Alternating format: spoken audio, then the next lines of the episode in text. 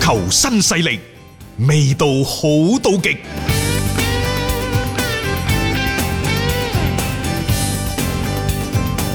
接住落嚟呢，我哋話題轉到係歐洲足球部分。首先呢，就係、德國甲組足球聯賽，琴日呢亦都係進行咗復賽以後嘅第三輪嘅第二日嘅賽事。嗯，琴晚嘅賽事一共有五場啦。咁啊，其中呢，就呢一個嘅阿比萊比錫，啊大家比較關心嘅。嗯佢哋最終呢，喺主場係被哈法柏林呢二比二逼成平手。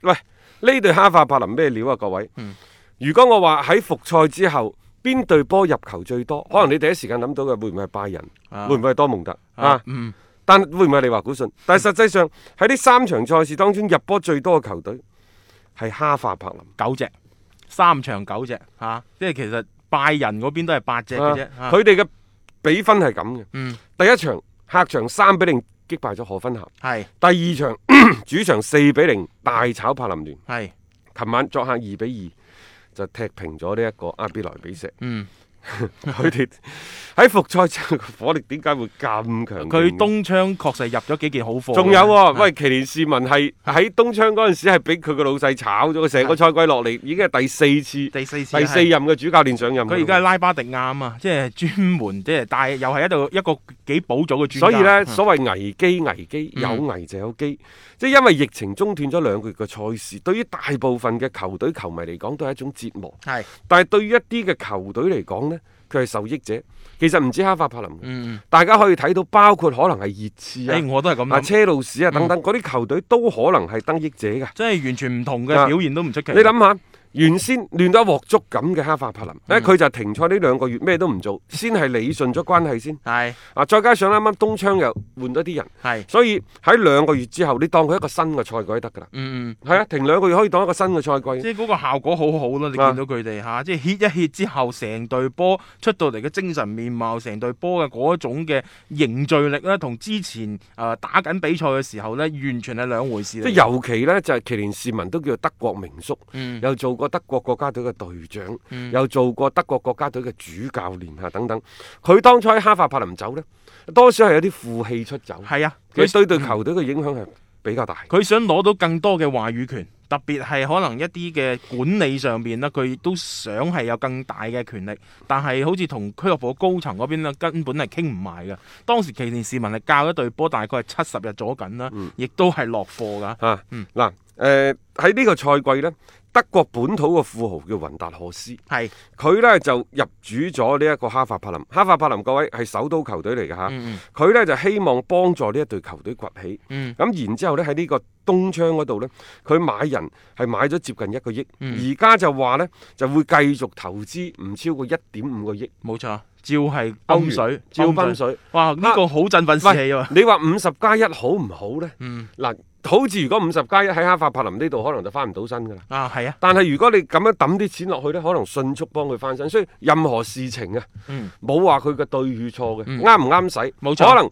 即係話其他嗰啲你睇到，因為我哋係五十加 一，而你嗰度呢，就即係雲達學斯呢啲係亂咁俾錢，嗯人哋馬上補組成功啦。如果我係雲達學斯對面嗰啲人啊，係我梗係話五十加一好啦。冇但錯，係可能哈法柏林啲球迷就覺得，喂，係啊，好似而家五十加一並唔係一件好事啊！你哋繼續你嘅五十加一，嗯我哋繼續嘅老細注資。你諗下一樣嘢喎，因為停擺已經令到好多球隊損手爛腳㗎啦，一個唔覺意仲要降埋班嘅話呢，你嗰種損失呢係要比你之前嘅預計當中係更加犀利嘅，嗯所以呢個時候趁住開翻賽嗱。哈法柏林其實我覺得佢已經順利逃離咗降級嘅一個惡運㗎啦，嗯佢唔、需要考慮呢樣嘢，因為嗰個狀態對版走勢亦都好凌厲嘅。係三兩場比賽已經可能解決咗一個賽季落嚟嘅心頭大患，剩低落嚟嘅呢，可以更加好咁去部署未來，究竟球隊要點樣走？你包括你話我注資落嚟，咁我係咪要隱瞞啦？我點樣去打造呢個球隊啊？新嘅教練嚟咗之後，我點樣圍繞住佢嘅戰術啦，去做翻相應嘅一個部署？佢喺誒疫情之前呢。嗯，佢係二十八 分，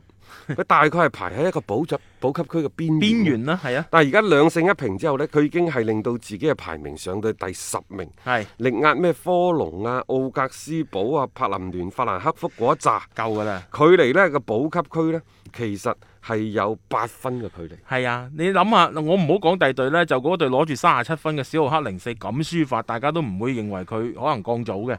咁你而家柏林咁好嘅一個勢頭，一路咁衝上去，其實再攞多一場到兩場左緊嘅比賽勝利啦，哈佛柏林就可以好啊穩定咁保組嘅。喺啱啱結束嘅呢一輪嘅賽事當中呢，你會睇到呢，除咗榜首大戰拜仁作客贏咗多蒙特之外呢，其他嘅嗯喺前列嘅球隊，包括阿比萊比錫、啊，無信加拍，慕遜加 柏、利華古信全等部等，翻車啊！全部係啊， 非平就即敗。 係所以而家喺個積分榜嗰度呢，多蒙特儘管輸咗波，但係佢就係排喺第二位，佢五十七 分。嚇阿比萊比錫係五十五嗯分，慕遜加派五十三分，利華古信五十三分，其他唔講啦嚇，係因為第六位嘅和夫斯堡距離和夫誒呢一個嘅利華利華古古信信呢，都有成十一分嘅嗰個距離。差距太大啦嚇。亦就話你而家打打下落嚟呢，就德甲嘅爭四嗯就可能係一個比較比較大嘅大家關心嘅熱點，因為德甲只係打三十四輪，嚇而家已經打完二十八輪啦。嗯咁即係話仲有六輪嘅賽事，咁到底阿比萊比錫、慕遜加柏同埋利華古信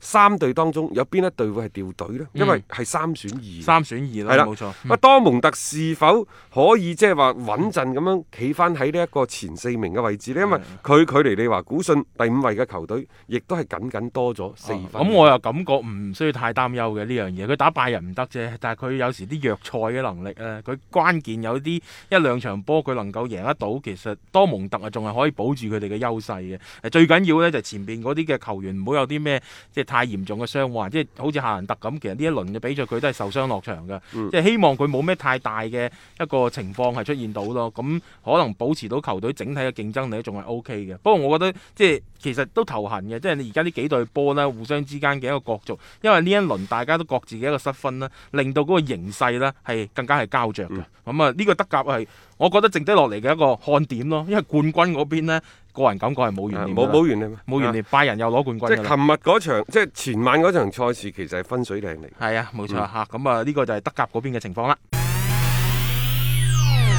有擔當，有顏值，足球新勢力。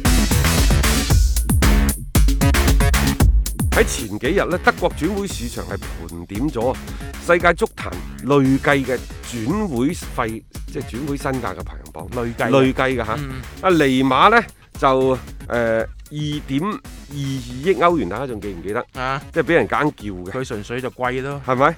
但係實際上佢喺呢一個轉會去嗱呢一個大巴黎之前呢，嗯其實佢都有一次嘅轉會。係即係加埋咁樣呢，佢嘅嗰個嗰個所謂轉會費呢。嗯，上佢以前應該係九千萬定係一個億嘅，嗯九千、萬。即係喺所以佢而家巴巴西加埋嗰邊係去巴巴西塞啊嗰邊嘛係。嗯咁然之後呢，佢而家嘅累計嘅轉會呢，佢就係三點一億歐元。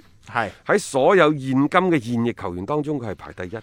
啊貴啊嘛，就係真係貴咯。佢就轉兩次即係其實以前最貴嗰係邊個呢？大家仲記唔記得伊巴謙莫域嗰啲咪貴咯？啊，嗰啲打工皇帝佢嚟㗎差唔多即係轉咗十次八次㗎啦。佢總共轉會七次，啊係嘛而家嘅數據統計就係七次嚇，嗯咁就一點幾億。但係嗰陣時啲轉會就冇咁哦，貴你要㗎嘛計你要計通脹嘅。係啊，咁第二位嘅呢，就係 C 朗，嗯，啊當然喺呢個榜單入邊係揾唔到美斯嘅名嘅。佢冇轉阿會啊嘛， C 朗呢， 就其實係轉咗三次嘅，即係當初同葡萄 牙。時不停去曼啊聯，曼聯去皇馬，嗯皇馬又就對祖雲。喺呢啊，三次轉會當中呢 C 朗累積咗嘅轉會身價係二點三億。嗯啊，然之後盧卡古，啊盧卡古咩愛華頓啊，嚇，啊然之哦後佢有都轉咗五次啊㗎啦，咩車原來。路士哦啊係。真係有啊啊嚇，嚇啊！佢都轉得好多嗯曼聯啊，國際米蘭啊，佢嘅累積嘅身價呢係二點零三嗯六億歐元。係迪馬利亞呢係轉會咗四次嘅，咁、嗯都有一點八億。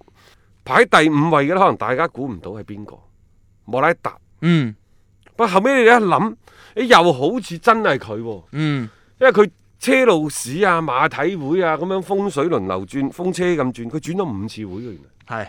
咁啊，都身價唔平啊，所以計計埋埋嘅話，佢都可以排到喺第五嘅一個位啊置。咁啊，再落嚟呢，就基士文啊、古天奴啊等等，伊巴希莫域呢，就轉咗七次啊。嗯誒佢嘅總身價都一點七億嘅接近，嗯，啊，然之後就希古恩啦，係啊麥麥巴巴比比啦，啊啦佢呢就係、唯一一次就係從摩納哥 就轉到去呢、一個誒、誒大巴黎啦，大巴黎，呢個係潛力股嚟㗎。佢下一次轉佢轉多次佢係排第二㗎啦 ，係啊，甚至乎佢轉多次可以排排第第啊一一啊，唔出奇。所以我咪話佢係潛力股咯，即係由嗯第十，可能一下子飆到第十一啊，啊唔係唔係飆到第一。啊，講起轉會呢，就伊卡迪可能會係從國際米蘭永久轉會到大巴黎喎。啊，因為而家佢哋舊年呢係先租借一個買斷嘅協議，嗯咁而家呢，大大誒、呃大巴黎呢可能會向國米啊支付大約係六千萬歐元左右嘅轉會費。啊佢過到嚟大巴黎嗰邊表現 O K 㗎，嗯即係所以一早就已經動咗呢個心思想買斷佢啦。原先國米呢就七千萬買嘅，嗯